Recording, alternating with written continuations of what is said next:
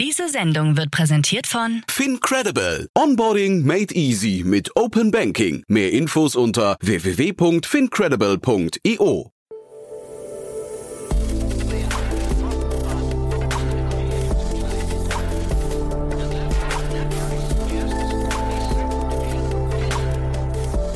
Startup Insider Daily. Ja, herzlich willkommen zu Startup Insider Daily. Mein Name ist Jan Thomas und heute sind wir ja wirklich im rein medizinischen Bereich unterwegs. Bei uns zu Gast ist Christian Wies, der Co-Founder und CEO von Itera Medical. Ein sehr spannendes Unternehmen. Wir hatten wirklich ein tolles Gespräch, denn das Unternehmen hat sehr, sehr viel vor. Ist schon lange am Markt, muss man sich ganz anders vorstellen, glaube ich, als die klassischen Startups, mit denen wir es hier sonst zu tun haben. Aber nichtsdestotrotz ist die Mission umso spannender. Das Ganze kann richtig groß werden. Hoffentlich wird es richtig groß, denn zumindest von außen betrachtet wirkt es nach einer ganz, ganz tollen Mission. Deswegen, lange Rede, kurzer Sinn. Hier kommt jetzt Christian Wies, der Co-Founder und CEO von Itera Medical. Werbung. Hi, hier ist Nina aus dem Content-Team von Startup Insider. Vielleicht hast du es ja schon gehört, wir haben endlich neben unserem Hauptkanal Startup Insider nun auch separate Kanäle für unsere verschiedenen Formate eingerichtet. Wenn du zum Beispiel nur unser tägliches Nachrichtenupdate Startup News hören möchtest, kannst du ab jetzt ausschließlich den Startup News Kanal abonnieren. Gleiches gilt für Investments und Exits, Startup Spotlight und alle anderen Formate, die zukünftig kommen werden. Die volle Ladung Startup Insider, also alle Formate, gibt es natürlich weiterhin hier auf dem Hauptkanal. Also, um die einzelnen Kanäle zu abonnieren, besuche jetzt startupinsider.de/slash insider. Wir sehen uns auf deinem Lieblingskanal. Startup Insider Daily. Interview. Cool, ja, ich freue mich sehr. Ich bin verbunden mit Christian Wies, Co-Founder und CEO von Itera Medical. Hallo Christian. Hallo Jan. Ja, freue mich sehr, dass wir sprechen. Ähm, und ich freue mich vor allem immer, wenn ich über Themen sprechen darf, äh, die ich noch gar nicht kenne. Und ich glaube, das ist hier wieder der Fall. Du musst mal beschreiben, was ihr macht. Das ist schon, schon was Besonderes, finde ich, ne? Ja, also wir äh, entwickeln eine neue äh, bildgebende Diagnostik, also neues Verfahren, neue Technologie zur bildgebenden Diagnostik, nennt sich optoakustische Tomographie. Ist ein bisschen so, wie wenn man vor äh, 50 Jahren vielleicht das erste Kernspingerät äh, entwickelt, gebaut und dann auch in den Markt eingeführt hätte. Also es ist wirklich ein komplett neues äh, Verfahren, das auch einen ja, anderen physikalischen Effekt nutzt, um Bilder zu generieren, Gewebebilder ähm, zur äh, Diagnostik von Erkrankungen. Und wenn du sagst, ähm, im Prinzip so wie 50 Jahre zuvor Kernspenden, ist das auch der gleiche Weg, den ihr jetzt gehen müsst? Also ist das ein sehr aufwendiger Weg? Also ich glaube, heute ist Kernspintomographie ja sehr, was ich, hat, hat ja eine hohe Marktdurchdringung, ne? Ja, es ist wahrscheinlich eher schwieriger als vor 50 Jahren, weil Ach, die regulatorischen Anforderungen natürlich äh, massiv gestiegen sind. Also früher äh, gab es weniger Notwendigkeit äh, einer ja in, auf der Zulassungsseite oder auch auf der sogenannten klinischen Validierung, also dem Nachweis, äh, dass man bestimmte Dinge sieht, die man vorgibt zu sehen. Das ist sicherlich heute jetzt gerade auch äh, seit äh, letztem Jahr mit der Einführung der sogenannten MDR, der Medical Device ähm, Regulation, äh, deutlich strenger geworden, als es äh, ja vor 50 Jahren der Fall war, wo sagen wir, die Zulassung und auch die, die klinische Validierung in der Medizintechnik ähm, ja deutlich weniger streng oder weit entwickelt war. Und diese Regulatorik oder diese klinischen Validierungen, ist das ein Thema, sprichst du da jetzt über Deutschland, über Europa oder ist das ein weltweites Thema? Das ist ein weltweites Thema. Ja. Also wer sich in dem Bereich auskennt, kennt sicherlich auch, dass äh, in den USA die Zulassung, sogenannte FDA, äh, die dort äh, die ja, regulatorische Behörde für die Einführung von neuer Medizintechnik oder eben auch äh, von, äh, von neuen Pharmasubstanzen ist. Und das ist ein, ja, ein regionales Thema. Da hat, haben viele Länder dann ihre eigenen Behörden, ihre eigenen Zulassungsprozesse. China beispielsweise, mhm. früher mit der China FDA, heute mit NMBP. Ähm, so, so dass man also hier, ja, wie gesagt, weltweit entsprechenden regulatorischen Anforderungen und dem Zulassungsprozess unterworfen ist, was sich über Jahre äh, hinziehen kann, um aus einem System, äh, das beispielsweise im Labor oder äh, an gesunden Probanden äh, genutzt werden kann, äh, das tatsächlich dann auch an Patienten verwenden zu können. Ich meine, es ist wahrscheinlich total wichtig, dass die Regulatorik da auch hinschaut und, und äh, wahrscheinlich auch Menschen schützt, ne, hinterher, aber zeitgleich als Startup, äh, ich weiß nicht, ob ihr euch noch als Startup bezeichnet, aber ähm, äh, das kann einem schon auch die Energie rauben, oder? Es ist einfach eine Voraussetzung, in dem äh, Segment tätig zu sein. Wahrscheinlich ähnlich wie wenn man, äh, sag ich mal, eine Internetbank äh, äh, gründen ja. möchte, dann muss man eben den, äh, äh, sag mal, den entsprechenden Finanzregulierungen ähm, Folge leisten. Mhm. Ähm, es ist gleichzeitig äh, natürlich ein hoher Aufwand, äh, aber auch eine Eintrittsbarriere für äh, Wettbewerber. Also wenn ich jetzt, äh, sag ich mal, eine Currywurstbude äh, oder ähm, ein sagen wir mal, Online-Modehandel äh, aufmacht, dann kann ich das heute machen. Und wenn morgen jemand das auch macht und äh, von irgendwo 100 Millionen bekommt, dann wird er mich relativ schnell überholen. Mhm. Äh, das ist in der Medizintechnik eben anders, weil man dort sehr viel ja, langfristiger arbeiten muss. Natürlich helfen 100 mhm. Millionen dann auch, aber man kann eben keine Schritte überspringen. Und die zum Beispiel eine Zulassung, eine CE-Zulassung oder auch eine FDA-Zulassung, die dauern eben mindestens ein bis zwei Jahre plus mhm. der klinischen Validierung. Auch die klinischen Studien dauern je nach Indikation äh, zum Teil mehrere Jahre und äh, da gibt es auch keinen Shortcut. Das heißt, wenn man diese Zulassung bekommen hat in verschiedenen Ländern und auch diese klinische Validierung, dann hat man aber im Prinzip auch eine Barriere geschaffen oder, oder einen Wettbewerbsvorsprung, der möglicherweise auch nicht mehr einzuholen ist. Absolut. Oder der ja. zumindest einem ähm, eine gewisse Zeit lang äh, eine Exklusivität mhm. in dem Markt schafft und die Möglichkeit schafft, eben auch äh, ja, einen, einen Footprint zu generieren, äh, eine, äh, sagen wir, die entsprechenden äh, klinischen Fachgesellschaften auf die, auf das eigene Produkt aufmerksam zu machen, was andere nicht dürfen. Also man darf mhm. ja dann auch nicht äh, mit einem nicht zugelassenen System, das darf man auch nicht vermarkten. Äh, Gibt es auch hohe Strafen dafür, äh, wenn man das tut. Äh, von daher ist es nicht nur so, dass man es nicht verkaufen kann, sondern man darf auch nur äh, Eigenschaften eines Produkts bewerben, die äh, regulatorisch äh, so zugelassen sind. Okay, das heißt, ihr wisst zumindest, wenn ihr euch mit der Regulatorik da beschäftigt und da, darum kämpft, warum ihr das tut. Ja, absolut. Ja, okay. Und wie gesagt, das ist äh, auch alternativlos und mhm. äh, wie du gerade gesagt hast, der äh, treibende Faktor äh, ist natürlich die Sicherheit des Patienten. Äh, beispielsweise jetzt die äh, Umstellung in Europa, äh, die es deutlich strenger macht, äh, mit neuen Medizinprodukten am äh, Markt tätig zu sein, äh, ist diese Brustimplantate-Skandal von vor einigen Jahren, mhm. wo viele Patienten geschädigt wurden durch ähm, ja, Material mit minderer Qualität, das eben nicht für den Einsatz am Menschen geeignet war. Die geplatzt sind, glaube ich, ne? War das Genau, so? die ja. geplatzt sind und mhm. wo der, der Inhalt eben äh, auch gefährlich war. Ach, ja äh, sodass äh, danach die Europäische Union gesagt hat, wir müssen hier äh, auch im Medizintechnikbereich oder im Medizinproduktebereich äh, strenger werden, eher in Richtung der Pharmaregulierung gehen, äh, um eben Patienten zu schützen. Hm. Ich hatte gerade schon im Nebensatz gefragt, ob ihr überhaupt euch noch als Startup seht, weil ihr seid schon relativ lang am Markt. Ne? Zeitgleich hast du mir im Vorgespräch gesagt, ihr habt relativ früh auf eurer Reise schon Umsätze erzielt. Wie ist das passiert? Ja, die Technologie äh, lässt sich äh, natürlich nicht nur an Patienten einsetzen, sondern eine bildgebende Technologie könnte man ja theoretisch und praktisch in vielen anderen Feldern einsetzen zur äh, Materialkontrolle, äh, für die, die Kontrolle von Lebensmitteln, für äh, eben aber auch äh, präklinische Forschung, also mhm. äh, Einsatz an nicht an Patienten, sondern an, an Geweben, äh, die beispielsweise in der Krebsforschung für frühe klinische Studien verwendet werden und äh, eben im Labor von Pharmafirmen oder vor allem auch in der biomedizinischen akademischen Forschung. Und so haben wir auch schon 2010, äh, kurz nach Gründung, äh, die ersten Laborgeräte äh, verkauft, die diese ähm, ja, diese neue Technologie, die photoakustische oder optoakustische Tomographie äh, nutzen.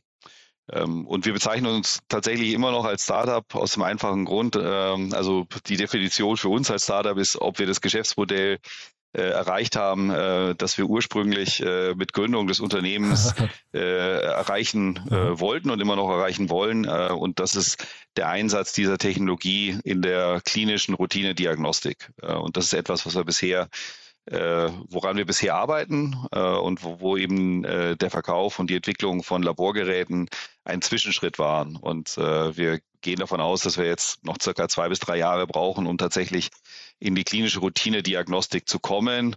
Und dann, denke ich, werden wir auch den Startup-Status äh, ja, überwunden haben. Mhm. Naja, ihr habt ja, wir, wir sprechen ja vor dem Hintergrund einer Finanzierungsrunde. 13 Millionen Euro habe ich hier äh, stehen. Das ist ja, also erstmal Glückwunsch dazu, ne? Das ist ja eine, eine tolle Hausnummer, aber zeitgleich heißt es ja eben auch, ihr habt Wachstumskapitale eingesammelt. dass ihr seid noch am Rampen demnach, ne?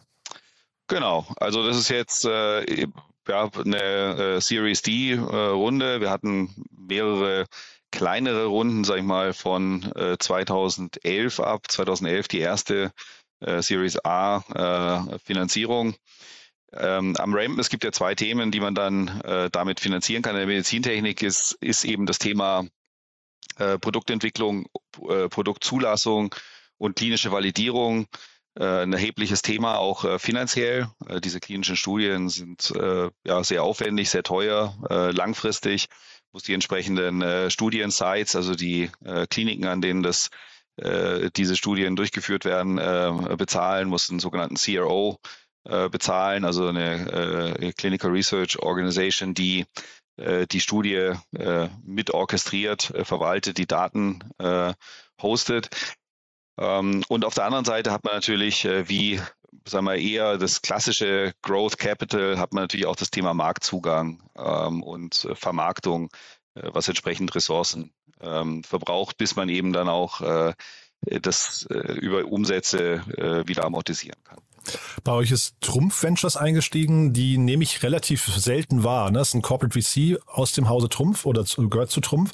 Vielleicht kannst du nochmal beschreiben, wie die zu euch passen. Das ist ja eigentlich wahrscheinlich das ist ein Hardwarehersteller, ne? Das ist ein Hardwarehersteller, kennt man als Maschinenbauer, also ich zumindest, ja. äh, sag mal, habe mit äh, Trumpf, so, ne? Mit Trumpf äh, vor allem äh, deren äh, Lasertechnik und den, den Maschinenbau verbunden, wird im Automobilbau ähm, viel eingesetzt, mhm. glaube ich, für Laser äh, schneiden, Laser schweißen, haben aber auch ähm, einen kleineren Bereich ähm, in der Medizintechnik, wo sie die ah, Laser zur Markierung von äh, äh, bestimmten Produkten verwenden.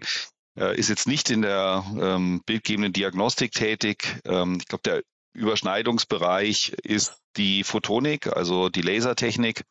Wir verwenden ja auch einen Laser, um Signal zu generieren. Also die Methodik an sich ist, äh, sagen wir einfach gesprochen, Licht rein, Schall raus. Okay. Ähm, das heißt, wir schießen mit dem Laser in Gewebe und ähm, durch den sogenannten photoakustischen Effekt kommt es zur Umwandlung von Lichtenergie in Schallwellen. Die Schallwellen detektieren wir und aus den äh, detektierten Schallwellen wird ein Bild rekonstruiert, aber anders als im Ultraschall äh, eben äh, nicht mit äh, sagen wir mal, einem Schallkontrast, also im Sinne von Reflexion von Schallwellen an Gewebegrenzen, sondern mit einem optischen Kontrast, nämlich aufgrund der Wellenlängen abhängigen Absorption von Licht in Gewebe, so also man dann eine sogenannte Spektroskopie machen kann und die Gewebebestandteile äh, unterscheiden kann und das eben in sehr viel tieferem Gewebe, als das mit optischen Verfahren möglich ist. Und ich denke, diese Thematik, äh, Lasertechnik, Photonik äh, ist der ähm, ja ist die Überschneidung äh, mit Trumpf. Das heißt, für euch ist das ein strategisches oder für, für Trumpf ein strategisches Investment. Ähm, äh, ist das auch schon ein möglicher Exit-Kanal oder wie würdest du das sehen? Aktuell äh, sicher nicht, weil die Kunden sehr unterschiedliche sind. Ja. Also die Frage ist natürlich, wohin möchte sich äh, Trumpf entwickeln? Mhm. Und auch ähm, so ne? wie ich ja. äh, äh Corporate Venture Capital in den letzten Jahrzehnten wahrgenommen habe, ist das Thema Window on Technology äh, immer so eine Hauptmotivation von, äh, ja, von Corporates, äh, um sich auch im Venture Capital Bereich äh, zu betätigen. Äh, gut möglich, dass äh, Trumpf eben neben der, dem klassischen Maschinenbau und der, wie gesagt, aktuell eher kleineren Medizintechnik Aktivität in die Richtung weiterentwickeln möchte. Möglich, dass sie ihre Lasertechnik auch in die Medizintechnik ähm, einbringen wollen. Äh, ist jetzt aber auch nicht der, der, der Schwerpunkt der Diskussion äh, gewesen. Also ist ja häufig doch so, dass die Corporate Venture Capital Einheiten relativ uh, unabhängig vom mhm. Kerngeschäft tätig sind und sich eben an den Rändern ihrer eigenen Aktivitäten äh, mit Innovationen beschäftigen, die potenziell irgendwann mal äh, ins Geschäft passen könnten. Mhm.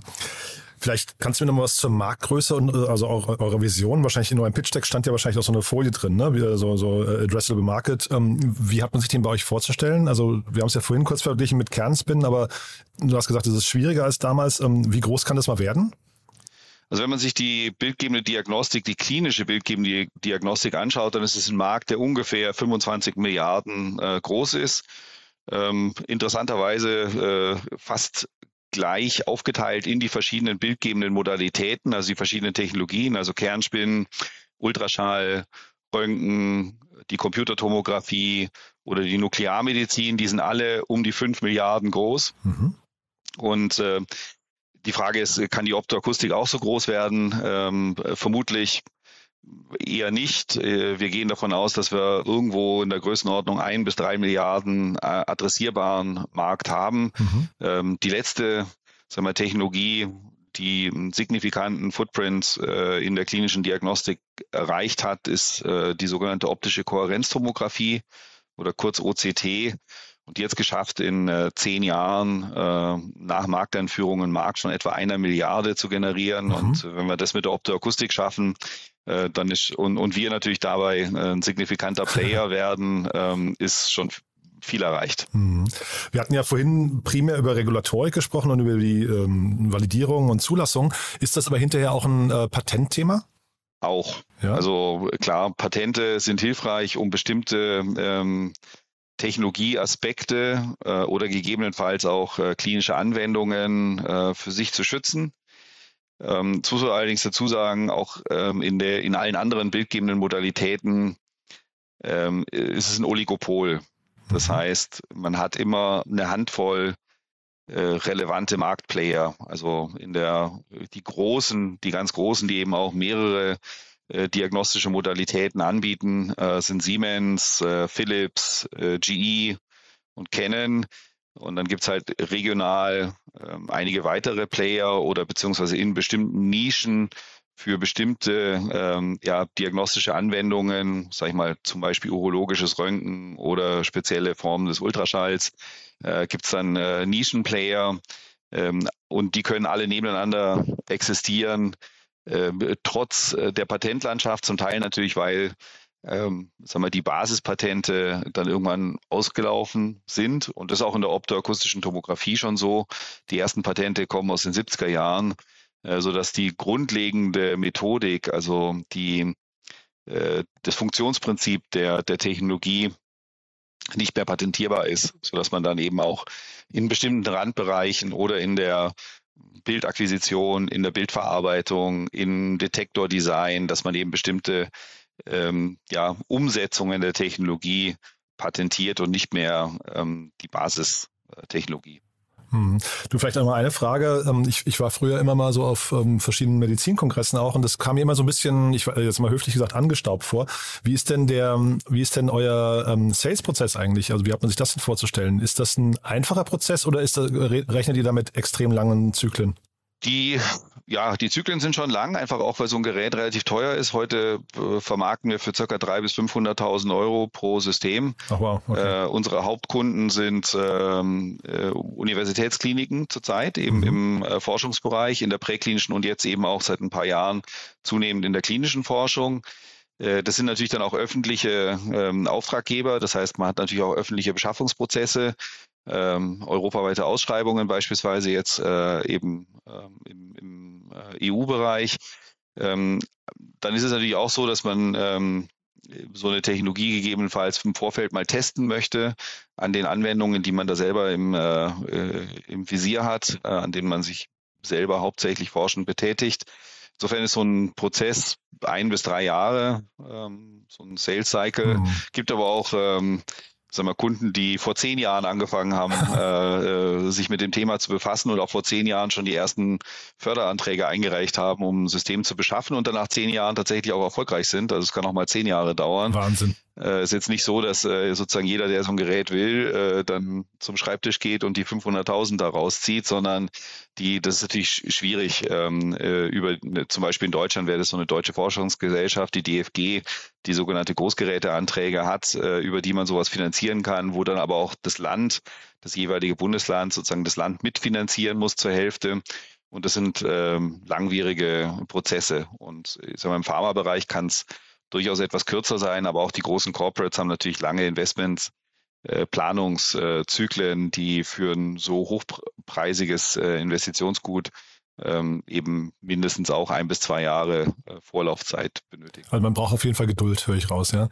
Man braucht Geduld, man braucht halt einen entsprechenden Funnel, man braucht natürlich, äh, sag ich mal, die, die Unterstützer, äh, die, die User, die an ähm, entsprechenden Kunden, egal ob Pharma oder Uniklinik, äh, die das wirklich unbedingt nutzen wollen, mhm. weil sie glauben, damit entweder ähm, mittelfristig, langfristig Patienten äh, zu helfen oder zunächst erstmal die Forschung eben in dem entsprechenden Anwendungsbereich, ob das jetzt die Onkologie ist äh, oder die Kardiologie oder entzündliche Erkrankungen, das nach vorne zu bringen und zu sagen, ich brauche dafür die Optoakustik, um den nächsten Schritt gehen zu können gegenüber dem, was es heute eben an diagnostischen Verfahren ähm, am Markt gibt der, also in der Startup-Welt, vielleicht können wir noch mal kurz über das Geschäftsmodell sprechen. Ne? Der Startup-Welt versucht man ja immer irgendwie so ein Subscription-Modell noch mit reinzubekommen. Das würde sich ja bei euch eigentlich auch anbieten, ne? wenn man jetzt mal so auf die äh, Nespressos dieser Welt schaut oder HP oder sowas, die ja quasi ähm, Hardware verkaufen, relativ günstig und dann über die ähm, Patronen oder wie auch immer ähm, ihr Geld verdienen. Ist das bei euch auch ein denkbarer Prozess, dass ihr quasi die Hardware eigentlich relativ zum Selbstkostenpreis veräußert und dann durch weiter, also nachgelagerte Themen dann irgendwie Geld verdient und vielleicht auch dauerhaft? Vielleicht sogar mehr? Ja, schön wär's. Äh, das ist natürlich genau das, was die VCs immer sehen wollen. Ja. Äh, also Recurring Revenues. Am besten braucht man irgendein äh, Consumable, also irgendein mhm. Verbrauchsmaterial, mhm. das nach Möglichkeit recht teuer ist, um eben auch so ein Pay-per-Use-Modell zu etablieren. Mhm. Ähm, ist aber in der Medizintechnik nur in wenigen Bereichen sinnvoll und möglich. Also ja. ein Kernspinnen oder ein Röntgengerät äh, oder auch ein Ultraschallgerät äh, ist darüber nicht äh, abbildbar, weil man bräuchte ja etwas, was sozusagen mit jeder Untersuchung getauscht werden muss. Das gibt es jetzt bei den genannten äh, Technologien überall nicht, sondern das Geschäftsmodell ist das gleiche und in Anführungszeichen angestaubt, äh, aber eben auch äh, natürlich aus der Situation heraus gegeben. Das äh, Geschäftsmodell ist ähm, Geräteverkauf und dann Servicegeschäft Aha. oder auch ein Update-Upgrade-Modell, ähm, wo man eben zusätzliche Funktionen, Hardware und Software verkauft. Ähm, mittelfristig im eingeschwungenen Zustand bedeutet es aber auch, dass man etwa 50 Prozent des Umsatzes äh, im Medizintechnikmarkt, im hochwertigen Medizingerätebereich äh, über den Service mhm. ähm, sagen wir, bestreitet und wo es im Service auch deutlich höhere Margen zu verdienen gibt als im, äh, im Erstverkauf. Und das ist ja Recurring Revenue letztendlich, ne? Also, das ist dann Recurring ja, Revenue, ja. das ist dann halt im Servicebereich. Ja. Ja, ist, aber ist doch super spannend. Da hast, hat man ja quasi so einen Lock-in-Effekt für mehrere Jahre, planbares, ähm, planbaren Umsatz und so weiter. Das ist doch eigentlich genau das, äh, worum es geht, ne?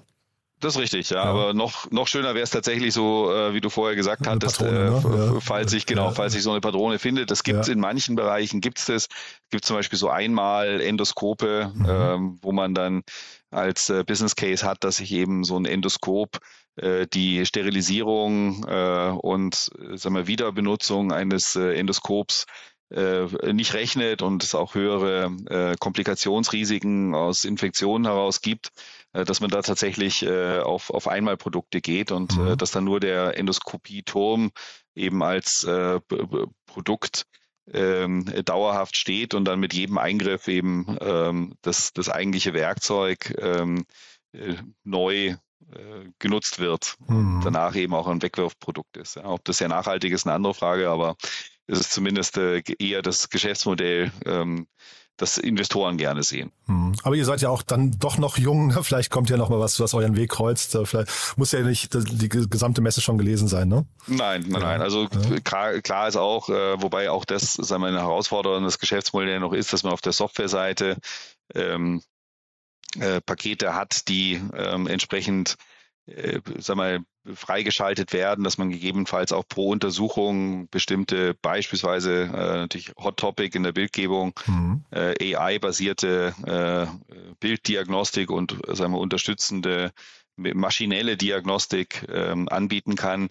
Herausforderung natürlich im Gesundheitswesen auch hier ist wieder die Regulatorik und äh, wie entsprechende diagnostische und therapeutische Eingriffe von den Krankenkassen erstattet werden. Und wenn, mhm. wenn es natürlich dort kein äh, entsprechendes Erstattungsmodell äh, gibt für Gerätediagnostik, ähm, dann kann es der Hersteller auch nicht abrechnen. Hm. Cool. Christian, da sind wir mit meinen Fragen durch. Haben wir aus deiner Sicht was Wichtiges vergessen? Ähm, nein, also ich denke, äh, von unserer Seite ist äh, jetzt eine sehr, sehr spannende Zeit, die kommt. Also wir mhm. haben äh, die letzten also die ersten sieben Jahre eben in der, in der Labordiagnostik äh, verbracht, äh, haben dann jetzt äh, die klinische Forschung seit äh, Jahr 2017 angegangen, mhm. äh, da auch sagen wir, große Fortschritte gemacht, aber richtig spannend wird es tatsächlich jetzt die nächsten zwei bis drei Jahre, wo wir äh, die Möglichkeit dann auch haben, mit der entsprechenden klinischen Validierung in ja, verschiedenen Anwendungen äh, dann auch in die Routinediagnostik, in die Klinik zum Arzt äh, zu kommen und dann eben tatsächlich auch beim Patienten präsent zu sein und dort äh, ja, äh, im Gesundheitssystem äh, Fuß zu fassen. Äh, und da freuen wir uns sehr drauf. Sehr cool. Ich drücke die Daumen und ich würde sagen, wenn es große Updates gibt bei euch, machen wir ein Follow-up, dann äh, ja, gibst du uns nochmal den nächsten Insight über die nächsten Schritte, ja? Ja, sehr gern. Cool. Danke, Christian. Ne? Bis ja, zum nächsten danke, Mal. Jan. Ja, ja, ciao. Tschüss. Werbung Hi, ich bin Paul, Product Manager bei Startup Insider und hier, um dir kurz unser Podcast-Verzeichnis vorzustellen. Mit einer wachsenden Liste von bereits über 10.000 Episoden ist unser Podcast-Verzeichnis die größte Sammlung deutschsprachiger Podcasts rund um die Themen Unternehmertum, Technologie, Digital Marketing und mehr. Nutze jetzt die verschiedenen Filter, um Podcasts zum Beispiel nach ihrem Themenschwerpunkt, Gästen oder Erscheinungsdatum zu sortieren, damit du genau das findest, was dich interessiert. Also, wenn das was für dich ist, dann besuche jetzt ganz einfach unsere Plattform auf startupinsider.de/slash insider. Startup Insider Daily, der tägliche Nachrichtenpodcast der deutschen Startup-Szene. Das war Christian Wies, der Co-Gründer und CEO von Itera Medical. Ich hoffe, ihr fandet das genauso spannend wie ich. Wenn dem so sein sollte, wie immer lieber, empfehlt uns gerne weiter, empfehlt den Podcast gerne weiter. Ihr seht ja, das ist so ein, mal wieder so ein spannendes Thema, glaube ich, das für bestimmte Menschen, die uns vielleicht gar nicht hören normalerweise, hochinteressant sein könnte. Von daher vielen Dank, wenn ihr kurz darüber nachdenkt, wer das hier vielleicht mitbekommen sollte. Dafür dann eben vielen Dank an euch und ansonsten bleibt mir nur, euch einen wunderschönen Tag zu wünschen. Hoffentlich bis nachher oder ansonsten bis morgen. Ciao, ciao.